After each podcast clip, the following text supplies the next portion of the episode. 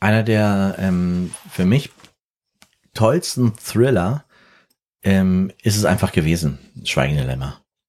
Ist einfach, äh, ich finde die Geschichte einfach geil, die war auch so ein bisschen neu, diese, in dieser Brutalität, in dieser, in dieser versteckten Brutalität auch. Ich meine, man hat ja nicht gesehen, dass Hannibal Lecter jetzt ähm, einen Menschen gefressen hat, aber man hat die Bilder im Kopf gehabt. Und ich fand Jodie Foster in der Rolle sehr gut und ich fand das den Schluss ähm, einfach auch total gut, wo sie vor der Tür stand, wo man dachte, sie steht vor der Tür, die ungefährlich ist. Und dann haben sie die beiden Türen zusammengeschnitten quasi. Und dann hat sie die Tür aufgemacht von James Gum, von dem geisteskranken Schneider sozusagen. Das, darum finde ich. Das Ende war mir gar nicht mehr so bewusst, wie das war. Ich habe den lange nicht mehr gesehen. Ich weiß auch, der hat mich auch sehr beeindruckt, mhm. vor allen Dingen, weil sich die Geschichte so über diese Figuren transportiert Total. hat. Mhm. Über dieses Verhältnis zwischen den beiden. Das war ganz stark, ne? mhm. ne? fand ich auch ähm, weil da viel im Kopf passiert einfach. Ne? Mhm. Also auch so ein, finde ich ja, macht ja für mich so ein guter Thriller oder guter Film aus. Ähm, anders als diese ganzen Torture-Porn-Horrorfilme, wo viel Blut fließt ja. und alles ganz schlimm und ganz wirklich alles irgendwie zu sehen ist und so. Obwohl ich in meiner vollen Jugend, Jugend so um 17, 18, 19 rum sehr viele Horrorfilme geguckt habe. Auch einer meiner Lieblingsfilme war immer Der Exorzist. Fand ich auch richtig gut, ja. Der hat mich richtig gegruselt. Oder das Omen fand ich auch. Der war auch so, eine Still, so ein stiller Grusel war das. Den, den habe ich, glaube ich, gar nicht so gesehen. Ist aber auch so ein großer Film, genau. Den ja. habe ich auch sehr gemocht. Mhm. Oder Halloween. Mhm. Ähm, aber du hast, du hast recht. Also der war ja vor allen Dingen dann eben genau in diesem Jahr 1991 hat er ja auch Oscars gewonnen. Ne? 91. Ja. Mhm. Und ähm, gruselig wird's ja dann auch ähm, in unserem Fall irgendwie auch. Also ich finde das, dieses Bild so gruselig. Ich auch, ja. Aber also, was wir da jetzt gleich nochmal aus, ausführlich erzählen müssen. Lass anfangen. Warte mal ganz, ganz kurz. Lass so. uns doch einmal noch mal eine kleine Reminiszenz an den großartigen Oscar-Film. Warte. Nee, das war er nicht. Das war. Das war das schweigende Lämmer.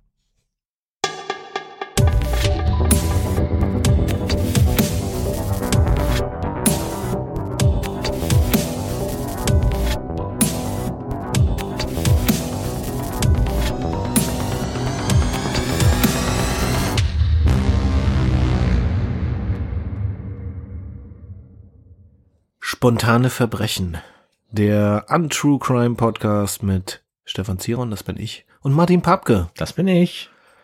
Schön, dass du da bist und äh, die Zeit gefunden hast, hier in meine Holzhütte zu kommen, die ja früher Kommissar Överpetters gehört hat. Der Kurt. Ja. Kurt Överpetters. Mhm. Wahnsinn. Ich habe gerade vorhin äh, zu einer Besucherin, die hier war, gerade gesagt, ähm, dass es so krass ist, dass immer noch dieser Gummiabdruck äh, von Överpetters äh, schwarzen Fahrrad, von dem Lenker, er hat das Fahrrad immer an diese Holzhütte auf der rechten Seite gestellt, da wo auch immer total die Sonne drauf scheint. Und man sieht immer noch den Gummiabdruck von seinem äh, Lenker an dieser an der Holzwand. Da so ein bisschen ist da das, ähm, ja das Sieht man immer noch. Ja, es ist immer noch der Erinnerung. Wir lassen ihn ja quasi gar nicht in Ruhe, weil wir ja immer wieder über ihn sprechen und seine alten Fälle hier. Ich glaube nicht, erzählen. dass er in Ruhe gelassen wollte, werden wollte. Der hat das da unten, der hat diese Akten in deinen Keller für uns hinterlegt, wenn du mich fragst. Also ich denke immer mehr, das kann kein Zufall sein, dass wir beiden äh, diese Akten gefunden haben. Also weiß ich nicht. Es gibt ja eh keine Zufälle, haben wir ja festgestellt. Außer vielleicht der, ich glaube, letzte Fall, der war eher Zufall im wahrsten Sinne. Es war doch, äh, nee, der vorletzte Fall war. Das letzte Fall war Piranhas. Mhm. Davor der Fall ähm, die Ratten der Lüfte. Das war eher Zufall. Das waren da noch. Also sie ist doch besoffen die Treppe so, runtergestolpert und auf die, auf die Taubenpieker oh drauf gefallen. durchgepiekt wurde sie von oben bis ah. unten. Seitdem habe ich einen ganz anderen äh, Blick auf Tauben ja. und habe mich immer gefragt, warum sieht man eigentlich immer eine große Tauben? Man sieht nie Babytauben.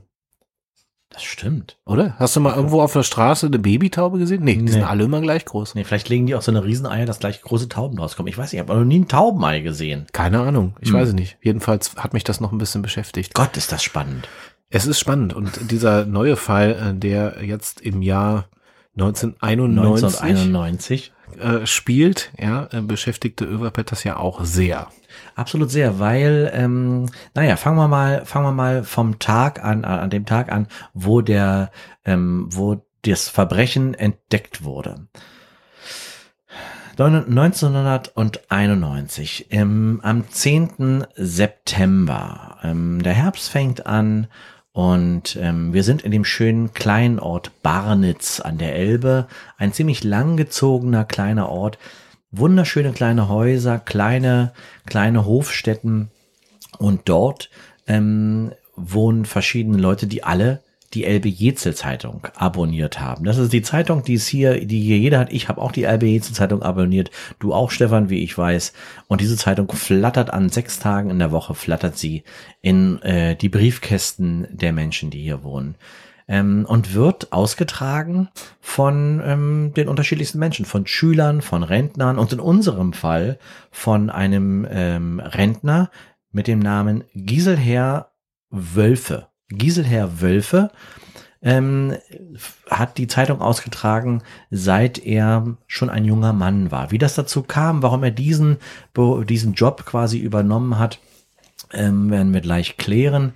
Ähm, er hatte an, eigentlich angefangen auch Polizist zu werden. Er hat nämlich ähm, mit Kurt Överpötters, das haben wir festgestellt, ähm, war er in derselben Polizeischule. Ist allerdings dann 1969, als, als Överpetters dann ähm, hat weitergemacht hat in der, in der Richtung, ist er ausgeschert. Und zwar, wie er damals gesagt hat, aus persönlichen Gründen.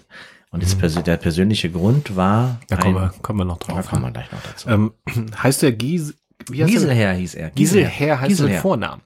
Giselher ist der Vorname. Also ja, das wäre ein Doppelname gewesen, habe ich falsch gelesen. Nein, ich habe mich die ganze Zeit gewundert, denn warum hat der denn keinen Vornamen?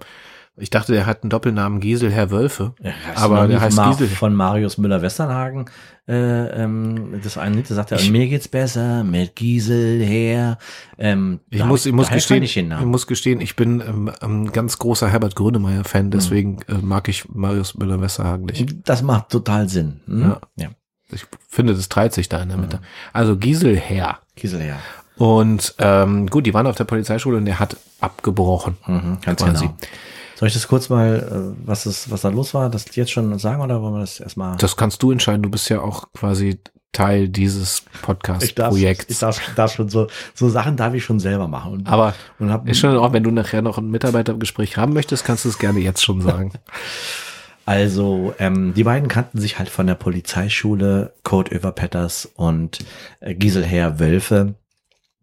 Und ähm, die beiden sind dort auch Freunde geworden und ähm, Giselher hat ähm, seine, seinen Schritt, warum er aus der Polizeischule ausgetreten ist, ähm, damals Kurt noch nicht gleich gesagt. Es kam erst alles so mit der, mit der Zeit raus, weil man sich natürlich immer wieder auch begegnet im, äh, im Landkreis ähm, er hat sich halt, Kurt hat sich halt ge gewundert darüber, dass Giselher jetzt sozusagen nur noch Zeitung austrägt, obwohl der eigentlich ja vorher solche ähm, äh, Ambitionen hatte, auch Polizist zu werden. Und ähm, er hat es dann auch so ein bisschen um die, um ihn herum, also aus der aus der Verwandtschaft und Bekanntschaft erfahren, dass Giselher einfach ähm, aufgrund eines gebrochenen Herzens ähm, diesen Schritt zurückgemacht hat. Er ist sehr in sich selber, hat sich selber in sich zurückgezogen, sehr introvertiert geworden, vorher eigentlich ein lebenslustiger Mann. Und das Ganze kam so, ähm, er hat sich äh, in eine Frau verliebt, Anja Kube war der Dame, Anja Kube. Und die beiden ähm, hatten sich ähm, auf irgendeiner Festivität oder so kennengelernt.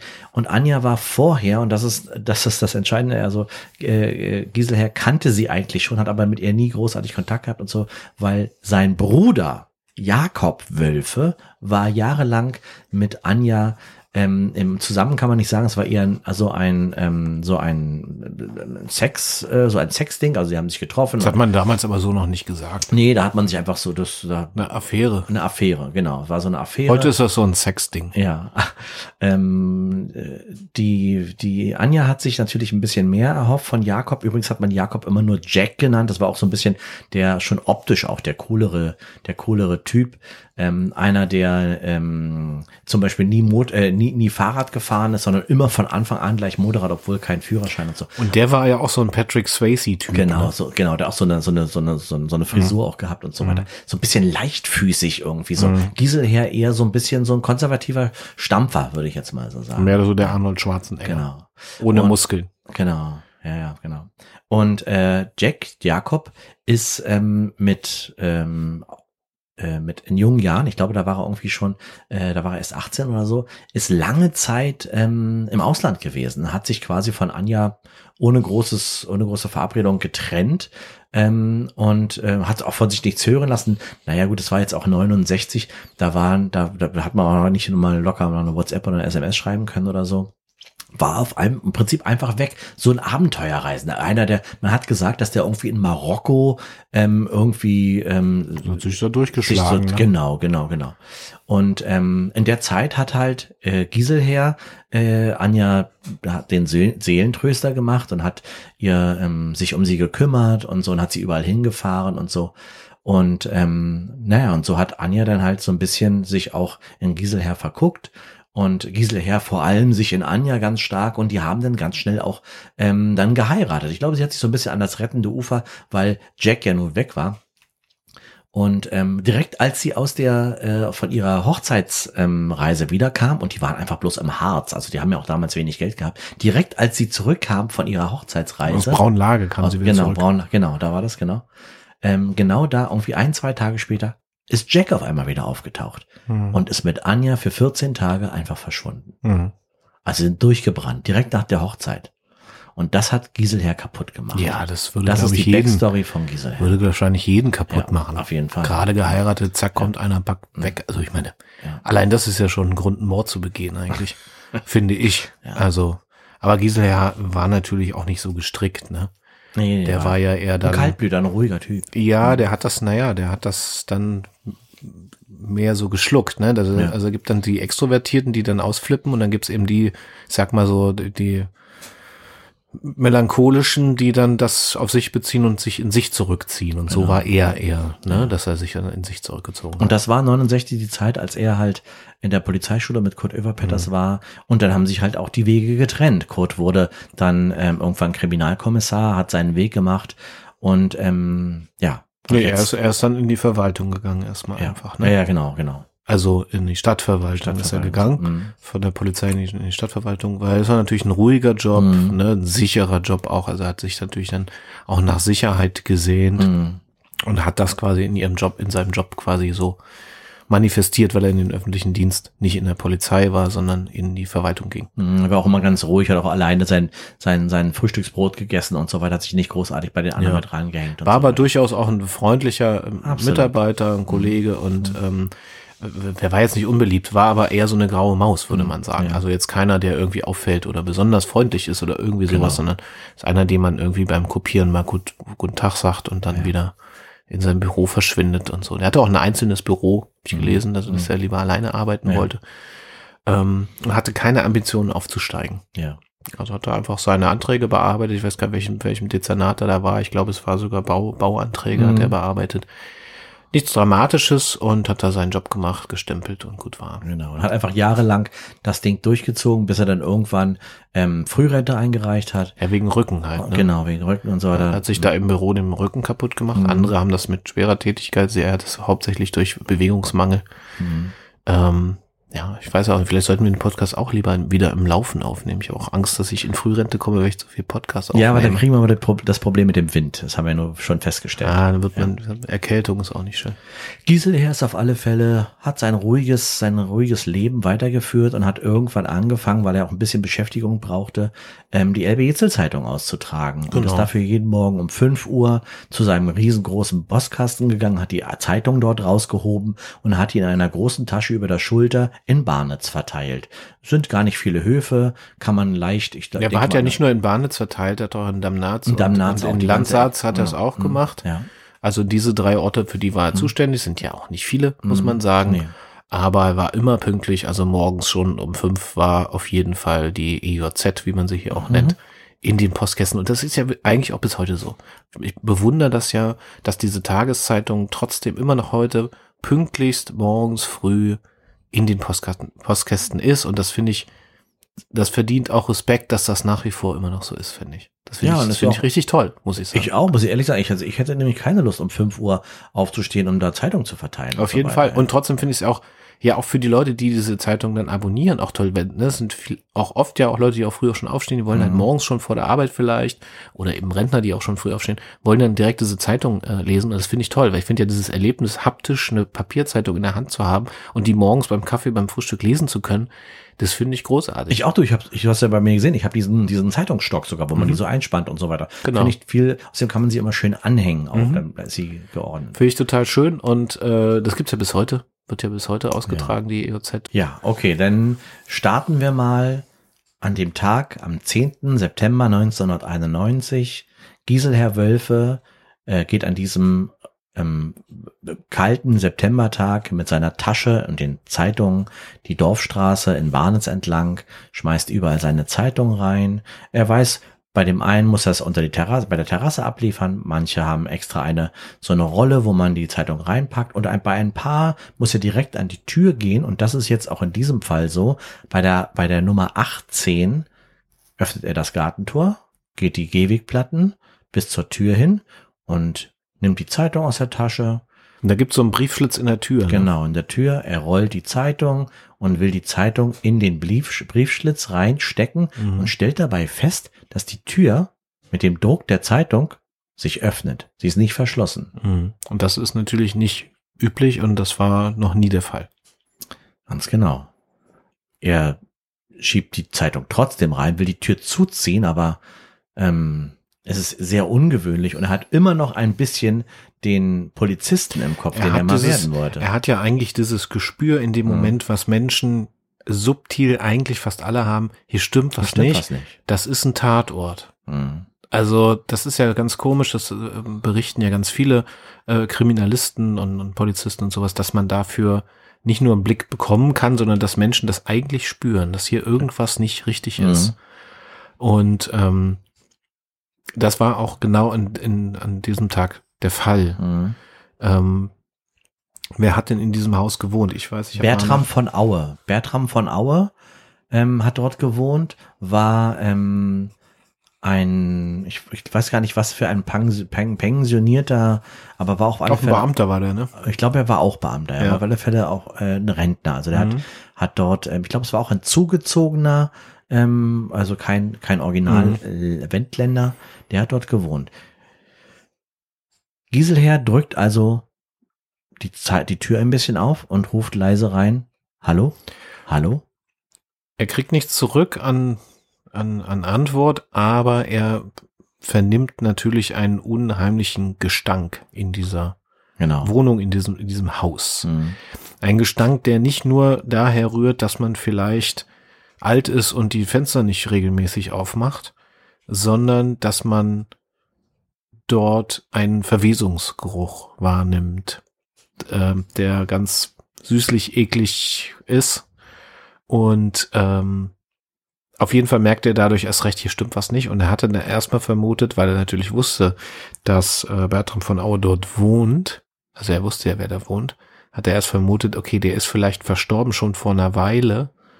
Ähm, und jetzt wird er wahrscheinlich da tot liegen, wie das manchmal so eben so ist, dass Menschen, die alleine wohnen und älter sind, dass die dann versterben und keine Angehörigen kommen oder Nachbarn und dann so durch so Zufälle gefunden werden oder dann irgendwann mal hingehen, dass die haben mich lange nicht mehr gesehen.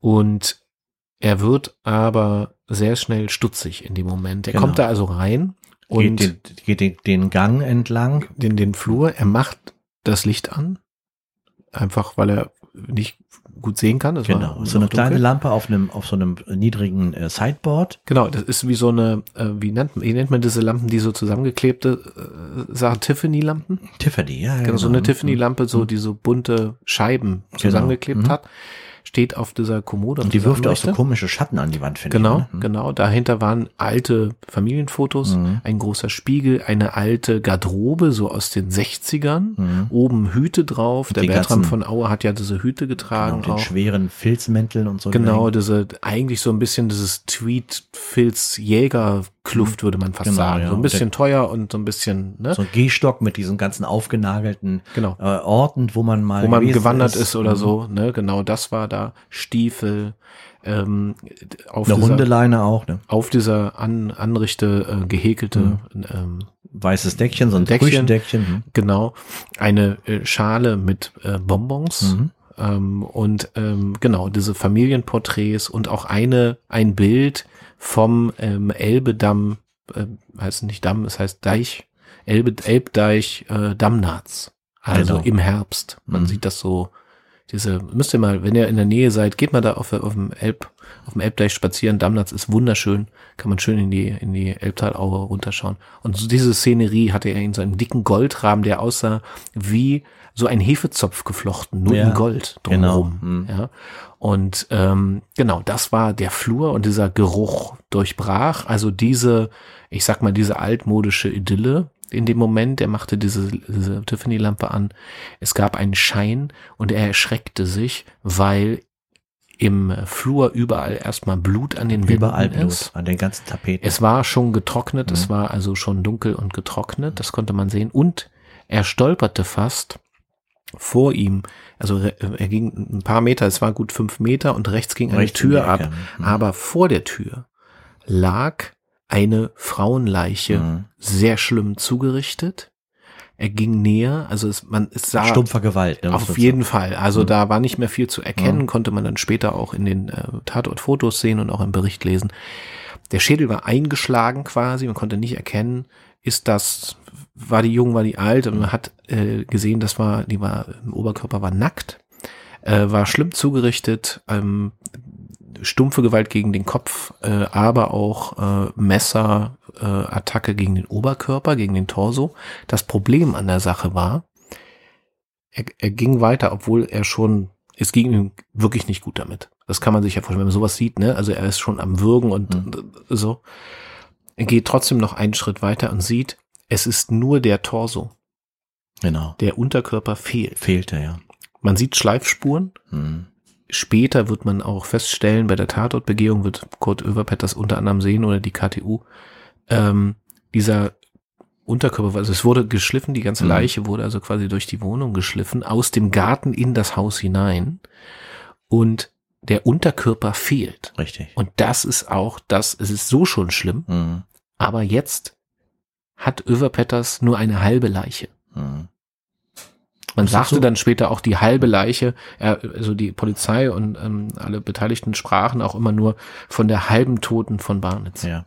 Und dazu muss man jetzt auch nochmal sagen, dass der, ähm, dass der Gieselherr, ähm, als er gesehen hat, dass diese Leiche da liegt und er noch weiter in den Raum reingeht, ähm, öffnet er wieder seine, seine Umhängetasche mit den Zeitschriften. Und es gibt einige Zeitschriften, also einige LBC-Zeitungen, die werden schon von Werk ab sozusagen in, äh, in, in Klarsichtfolie eingepackt, weil diese auf Terrassen abgelegt werden und so, damit die nicht nass werden. Es gibt ein paar exklusive Kunden, die das so kriegen. Und er hat diese Zeitung ausgepackt und hat sich dann diese Plastiktüten als ähm, Schlupfschuhe übergezogen, Mhm. weil er natürlich weiß, er darf jetzt hier keine, darf jetzt hier nichts kontaminieren. Also Mhm. Oder keine er Spuren. war immer noch, ne, also das, das finde ich, muss ich sagen, ist einfach ein geiler Zeitungsausträger gewesen. Der war voll, ähm, der war voll dabei sozusagen. Naja, und auch mit der Vorgeschichte wollte er auch mal Polizist werden. Genau, genau. Ne? Also das ist natürlich auch was, was dich vorprägt. Mhm. Er hat den Weg dann nicht eingeschlagen, aber ähm, das bleibt ja irgendwie doch auch da. Auf jeden Fall. Auf, er geht jetzt also, er folgt jetzt also der Schleifspur raus in den Garten,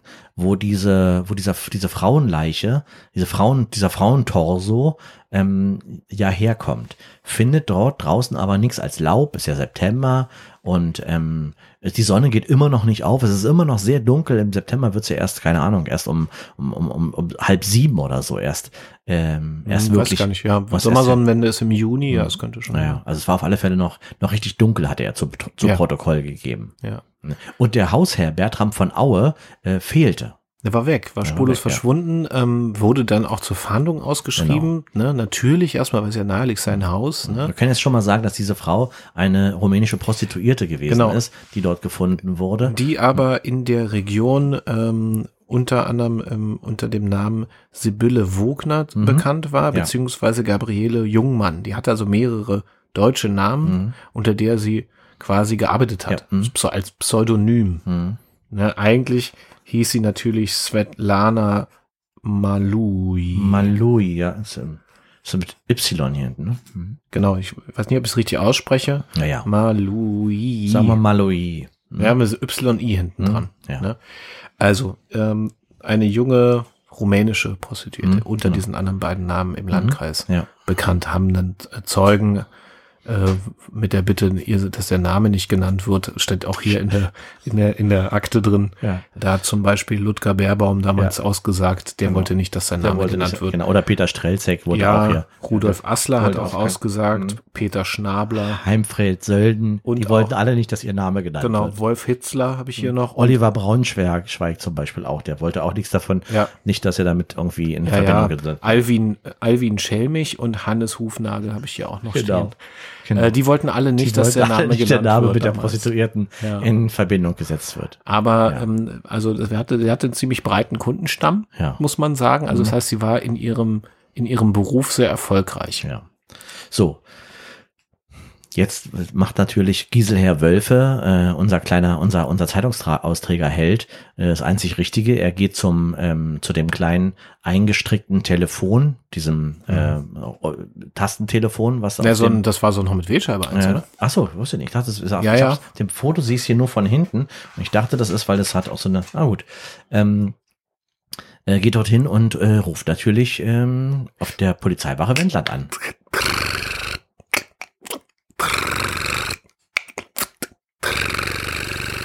War das jetzt 110, ja? Ungefähr so. Ja. Nee, die eins muss ja, Ja. Mhm. ungefähr so. Ja. Ihr kennt das. Ihr habt alle so ein Telefon zu Hause gehabt damals. Erzählt mir nichts anderes. So, ähm, und äh, über Petters äh, rückt aus und die beiden treffen sich jetzt nach vielen, vielen Jahren vor der Haustür von äh, der Bahnitzer Dorfstraße Nummer 18, vor der Tür äh, Giselherr Wölfe und der, sein alter Kumpel Kurt Över Petters. Ähm, mittlerweile ist es schon ein bisschen heller geworden und die beiden, ähm, ja, finden natürlich den Anlass, dass sie sich jetzt treffen, nicht so, nicht so schön, aber Nee. sie freuen sich auch, sich wiederzusehen. Auf jeden Fall. Also sie tauschen sich aus, sie freuen sich, sie erzählen sich, was in den letzten Jahren passiert ist. Sie sind sich ja immer mal wieder über den Weg gelaufen. Ähm, unter anderem, er war ja im Baudezernat und äh, Überpetters hat ja versucht, hier im Holzhaus damals einen Schuppen äh, irgendwie anbauen, äh, anbauen zu wollen. Genau. Mhm. Und ähm, der, da war es ganz schwer, eine Genehmigung für zu bekommen. Mhm. Und der Schuppen, den ich quasi jetzt hier an meinem Haus hinten noch dran habe, ähm, der wurde dann eben von ihm genehmigt. Man Genau. hat dann die Unterschrift drunter gesetzt, den Stempel, äh, ob das jetzt natürlich, wie heißt das, Vorzugsname, also Ach, weiß ich. Korruption. Ich glaube, das ist alles so. Ich glaube, man spricht in so, in so einem kleinen Landkreis wie unserem hier nicht von Korruption. nee, man spricht miteinander. genau. So. So, auf jeden Genau. Fall wurde der Anbau äh, genehmigt, Mhm. der ist bis heute dran. Ich hoffe nicht, Ja. dass sie nächste Woche kommen und mir den abbauen, weil er, weil das, weil es Probleme gibt. Ja. Jedenfalls unter, unterhält man sich darüber. Das heißt, man kennt sich ja eigentlich auch, aber man hat nicht einen engen Kontakt. Mhm. Man kommt sich, äh, kommt in Kontakt, aber nicht so eng. Und dabei ähm, bemerkt Överpetters an, ähm, an Herrn Wölfe natürlich, an seinem alten Quasi-Kollegen, dass der ganz aufgeregt ist, ganz nervös, Ist auf, ja positiv aufgeregt Ja. auch. Also nicht nur geschockiert, sondern aufgeregt im Sinne von, ich kann dir helfen, Kurt. Mhm. Ich Ja. habe den Tatort gesehen und ich habe eine Vermutung, ich habe eine Theorie, weil, weil Överpetters gleich sagt, oh Gott, das, das ist mit der größte Fall, den ich hier bisher überhaupt bearbeiten musste. Also ein Prostituiertenmord quasi, dann die halbe Leiche, die andere Hälfte fehlt, Fehlt noch, der ja. Hauptverdächtige fehlt, Bertram Aue.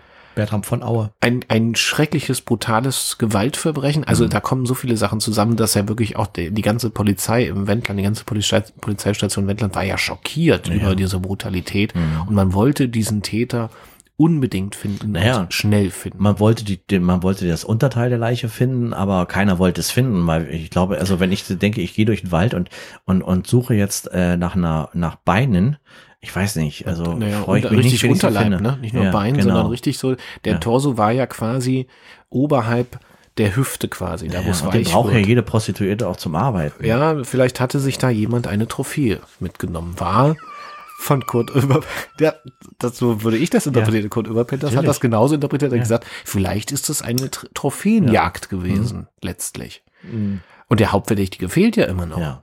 Das ist ja die Frage, ob der vielleicht mit seiner Trophäe dann abgehauen ist. Ja, genau. Und die beiden haben sich dann natürlich, also weil man weiß ja, dass man bei solchen, in solchen Fällen, wenn halbe Torsen fehlen, dass man dann, ähm, dass man sofort auch auf die Suche gehen muss. Und die beiden ähm, sind dann den Schleifspuren über die Terrasse rausgefolgt mhm. und haben geguckt, wo führen diese denn hin. Wir müssen uns nochmal vergewissern, wir sind ja ziemlich dicht an der Elbe. Ne? Mhm. Und es kann natürlich sein, dass auch vielleicht die Angst auch aufkam, dass jetzt der der, der, der, der Unterleib irgendwie in die Elbe gezogen wurde und dann verlierst du die Spur. Da kann Absolut. auch Hunde dir nicht mehr helfen. Ne? Und deswegen hat man natürlich auch Polizeitaucher aktiviert. Richtig. Die zusammen mit der Feuerwehr also die Elbe abgetaucht Richtig. haben äh, in einer Riesenaktion. Ja. ja, das ist ja auch wirklich, hm. ja, ist ja fließendes Gewässer, wissen hm. wir ja alle. Das ist auch total schwierig. Man weiß, man hat versucht schnell den Todeszeitpunkt zu bestimmen. Die ähm, Elbe ist eine launische Geliebte. Ja, also alleine wenn man sieht, welche Strömungen dort herrschen, das kann mhm. man ja, kann man ja beobachten, deswegen ist ja saugefährlich, da auch äh, schwimmen zu gehen ja. zum Beispiel. Ne? Ähm, das hat man gemacht und man fand diesen Unterkörper aber nicht in der Elbe. Nee. Ähm, erst ähm, zwei Wochen später meldeten dann Spaziergänger, dass dieser Unterkörper ähm, hinten, ähm, da gibt es in der Nemitzer Heide so Richtig. einen Turm. Mhm. Ich weiß nicht, ob der, das, ich komme jetzt gerade nicht auf den, ich habe nicht genau gelesen, wo der genau ist. Es gibt so einen Aussichtsturm. Höbeck. Meinst du Höbeck oder was? Nee, es gibt noch einen anderen. Aber ich kann auch sein, dass es Höbeck war. Ich habe es jetzt hier nicht vor Augen gehabt, aber es, es war auf jeden Fall ein Turm. Mhm. Ähm, den Teil habe ich da gar nicht gelesen. Erzähl mal. Genau, und dieser Turm, äh, da ähm, ähm, war oben wie so ein Schinken an so einem Haken ähm, dieser Unterkörper auf dem Turm oben befestigt, wie so zum Abhängen hingehängt, wie man Richtig. so frisches Fleisch ja. aufhängt zum, wie heißt das denn? Der zum Abhängen. Zum Abhängen, ne? So. In der Räucherkammer. Ja, so, so ja. ungefähr, ne? Oder wie der Spanier das macht, so mit diesem Jamon, Jamon, dieser. Weiß ich nicht. Ja. Serrano kennt ich. Serrano, ja, ja, genau. Und also so wie so ein Schinken hängt also mhm. quasi so der Unterleib ähm, an diesem Aussichtsturm. Und natürlich. Ach, das war oben. Jetzt, habe ich irgendwie verstanden. Ich dachte, das wäre nämlich unten in dem, in dem, in dem, äh, quasi in dem ersten Stock gewesen von dem nee, Turm. Es war ganz, ach, ganz, ganz oben. Also das, das, ist so ein überdachter Turm. Da ist oben so ein Runddach oben drauf und ach da ist ein so. Gebälk drin. Weil und wie auf dem Foto sieht es wirklich aus, als wenn das hier unten wäre. Aber du nee, hast, nee. Ach ja, klar, hier ist ja auch der Himmel zu sehen. Na klar, das ist ja. oben. Ja, jetzt sehe ich es auch. Und da ähm, hat er quasi äh, ein Seil über den, über diesen Balken rüber, einen riesen ja. Haken, ne, so, so ein ja. typischer Fleischerhaken. Mhm. Und daran hing der Unterleib. Luft getrocknet. Der Unterleib von Svetlana Matui. Schön, dass wir hier eine Pause gemacht haben, weil das kann man nochmal sacken lassen, dieses Bild, finde ich. Ich möchte, wer, weißt du, wer das gefunden hatte? Weil das, das kann ich hier nicht raus. Spaziergänger habe ich gesehen. Das war eine Familie. Ja. Ähm, wo ähm, das wohl so, so geschildert war, dass eine Familie mit zwei Kindern, die zwei Kinder natürlich freudestrahlend sich den ganzen Tag schon gefreut haben, zu diesem Aussichtsturm zu kommen und dann eben äh, als erstes hochrennen, ne, Mama, Papa, können wir schon mal hochlaufen? Mhm. Ja, ja, ja, geht schon mal hoch, ne, so, ne. Und dann hörten die Eltern nur, während die gerade die ersten Treppen hochgehen, oben äh, ein Geschrei. Geschrei, ja. Mhm. Ähm, dass da oben was ekliges hängt, äh, was riecht und ganz viele Fliegen ja. dran. Also war richtig eklig. Da war auch die Strumpfhose teilweise noch dran. Mhm, so. Genau, also war richtig eklig, mhm. waren so lackierte Fußnägel, und so in Rot mhm. dran und so und alles mhm, war nicht schön. Die arme war, Frau, was man Ja, sagen, also die, die ne? Familie wurde dann psychologisch betreut danach. Ja. Mhm. War schon ein ziemlicher Schock. Ja. ja. Ähm, trotzdem haben die Kinder, das hat man ja dann hier nachlesen können, die beide Kinder haben später dann eine Fleischerlehre gemacht. Mhm. Da sind dann beide Metzger geworden. Ähm, so kann man auch eine Biografie beeinflussen. Ja. Auch auf unschöne Art, aber mhm. hat ja trotzdem noch was Gutes draus gemacht. Das Leben ist wirklich also das eines der härtesten. Wirklich Wahnsinn, mhm. ja. So, Bertram von Aue. Ja, die, äh, er wurde dann irgendwie äh, gesucht. Genau. Die Fahndung wurde natürlich erstmal nur im Landkreis, mhm. dann ausgeweitet. Mhm. Ganz Niedersachsen, Hamburg, Schleswig-Holstein. Mhm.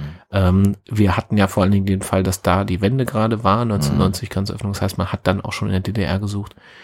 Ähm, bundesweite Fahndung mhm. ausgeschrieben.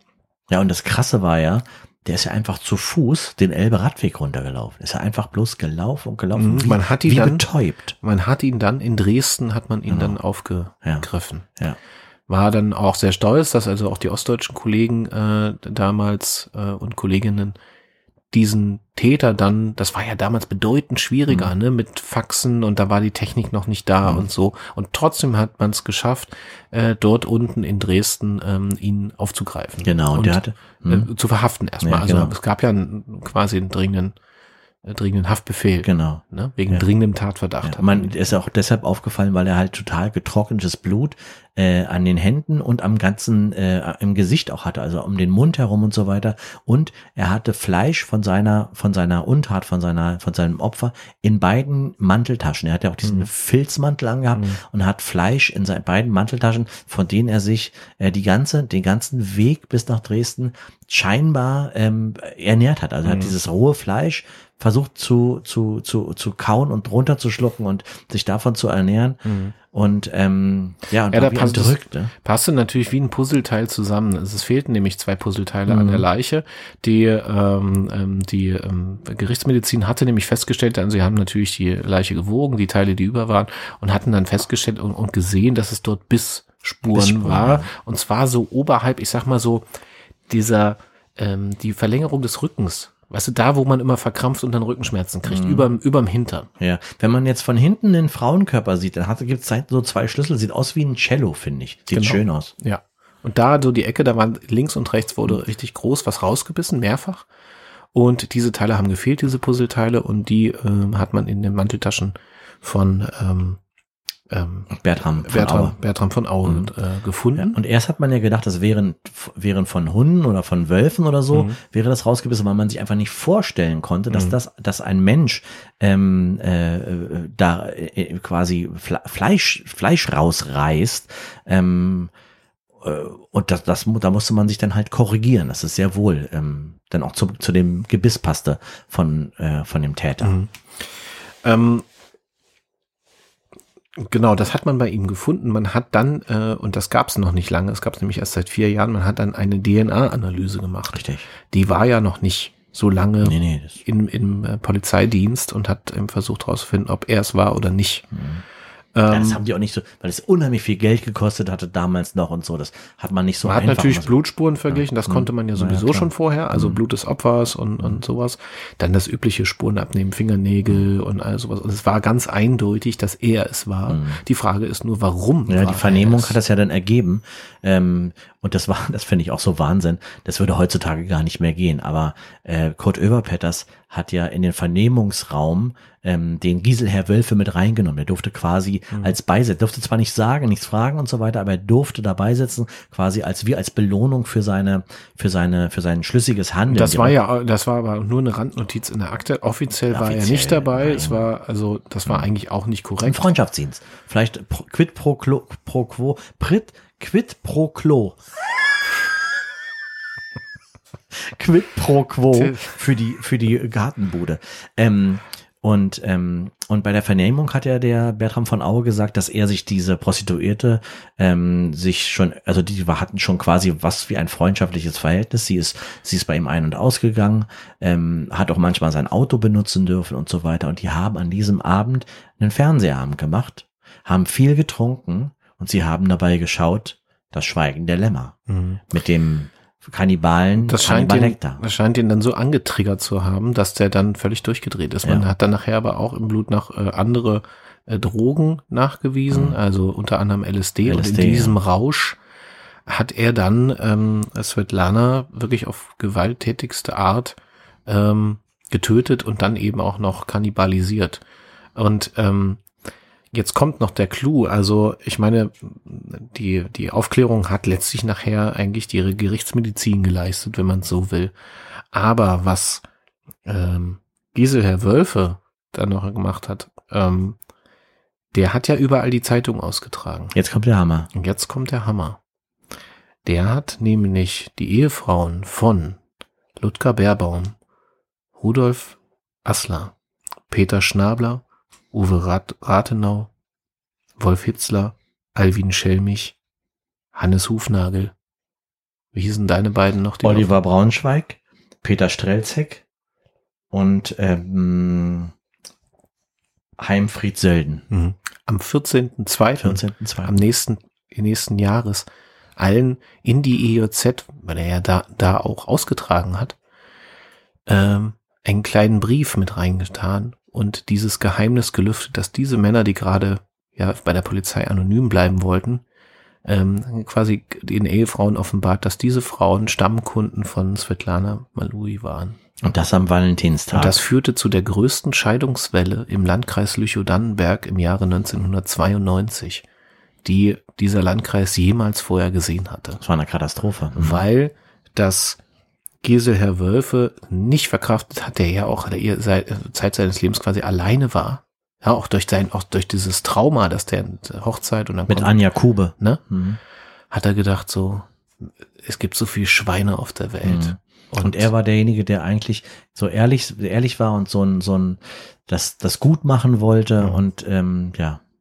Und da hat er gesagt, jetzt räche ich mich genau an diesen mhm. Schweinen, die ihre Ehefrauen zu Hause lassen und sagen, dass sie noch mal eben eine Runde Zigaretten holen gehen und dann zu Svetlana fahren, die ja auch ihren Job gemacht haben, ne? Aber moralisch war das für ihn nicht tragbar. Und ja. das hat er dann quasi am, ich weiß gar nicht, damals gab es 92, gab es eigentlich, gab es noch gar keinen Valentinstag, glaube ich. Weiß ich nicht. Aber es war der 14.2. Ja. Ich weiß nicht, ob das wurde damals, glaube ich, noch gar nicht gefeiert. Naja, weiß man nicht. Also, egal. Hm. Jedenfalls an diesem Datum hatte er quasi diese Geheimnisse gelüftet. Und er ist nur an diese Namen gekommen, natürlich, weil er Zutritt zum Polizeigebäude hatte, weil er äh, Einblick in diese Akte hatte. Ja, er hatte wahrscheinlich auch das, das ähm, ähm, Notizbuch von der, von der, von der Dame an sich genommen. Das auch, aber die Namen waren auch bei der Polizei. Man weiß bis heute natürlich nicht, ob er die Namen quasi bei Överpetters abgeschrieben mhm. hat oder äh, über Svetlana. Ja. Mit dem schwarzen Büchlein, was ja ein Asservat war. Und da siehst du wieder, was so ein gebrochenes Herz mit dem Menschen machen kann. Das ist wirklich. Man spielt sich hoch zum Moralapostel. Ja, ja. Mhm. Ist ja auch auf eine Art ich verstehe die hehren Ziele, die er hatte gegenüber mhm. den Ehefrauen, aber es ist auf eine Art natürlich auch irgendwo auch übergriffig, finde ich. Mhm. Das einfach zu übernehmen, mischt er sich ja auch in ein Leben ein in dem Moment. Mhm. Er hat damit versucht, die Kontrolle über sowas, über seine Moralvorstellungen oder eben durch seine, durch seine Verletzung, die er hatte, äh, wiederherzustellen. Und damit über, erhebt er sich natürlich über diese Männer, die zu dieser Prostituierten geht. Na, aber stell dir vor, Stefan, Gehen. du gehst jeden Tag, gehst du durch nachts, schmeißt die Zeitung bei den Leuten rein, siehst, wo sie wohnen, siehst ihr vermeintliches Glück und ähm, du läufst da immer lang und bist eigentlich und, und trägst dein klappriges, zerbrochenes Herz seit über 30 Jahren mit dir rum und du siehst diesen trügerischen Frieden der anderen und du siehst das jeden Tag, jeden Tag. Ähm, und dann kann ich mir schon vorstellen, dass das einfach, das ist der stete Tropfen, der den Stein hüllt. Ja. Gott sei Dank hat das ja nicht so viel mit dem Zeitung austragen an sich zu tun, sondern mit, mit, seiner Persönlichkeit. Nee. Ähm, deswegen trotzdem. Die Frauen waren ihm ja auch alle dankbar, ne? Ja, ja, ja, natürlich, auf jeden Fall. Also er hatte ja dann ähm, an der Gunst gewonnen. Genau, mal, ja, ja, ne? genau. Er war dann auch mit dem, mit der Frau von dem Peter Strelzek war er dann ja auch ähm, hm. äh, ganze Zeit lang liiert. Julia Strelzek. Julia, genau. Dies Jahr, du, also mittlerweile ist äh, Giselher Wölfe ja, ähm, genau wie Kurt Oever Petters auch ähm, nicht mehr unter uns. Mhm, aber auf natürlichem Wege. Ja. Manometer. Also. War eine ganz schön ähm, heftige Geschichte. Also ich finde, das, ja. das Opfer, also es war ja ein Frauenmord. Mhm. Wie, äh, ne? Also so ein Prostituiertenmord, Frauenmord, Gewalt gegen Frauen, eine Frau. Ja. Äh, das finde ich immer auch, auch sehr heftig. Einfach. Naja, aber ich meine, woher hat, woher hat er das LSD bekommen? Weißt du? Das hat er nicht besorgt. Nee. Bertram, der ist ja vorher, das war, ich meine, der war ein, ein total zurückgezogener Typ auch und so weiter. Der hat mit Drogen, das hat sie mit ins Haus geschleppt. Vielleicht ist, haben sich da naja, aber, aber das ist immer eine gefährliche Argumentation. Das klingt ja so, als wäre sie selber schuld. Du, weißt du was? Und wenn das so gefährlich ist, ich traue mich das zu sagen. Ja, das kannst du sagen. Aber ich finde es trotzdem der Aspekt, den finde ich, darf man nicht vergessen. Selbst wenn sie was dabei gehabt hat, kann man sehen, was Drogen, wo Drogen dich hinbringen können. Alles, was wir hier erzählen, ist zu 100 Prozent wahr, bis auf den Teil, den wir uns ausgedacht haben. Meine Damen und Herren, ähm, Sie können Fotos zum Fall, Kommentare, Liken, Sharings, was man auch alles im Internet machen kann, alles auf Instagram oder auf Facebook machen. Bitte bewerten Sie unseren Podcast auf Spotify oder anderen Plattformen, natürlich mit fünf Sternen. Und teilen Sie natürlich auch gerne die Folgen.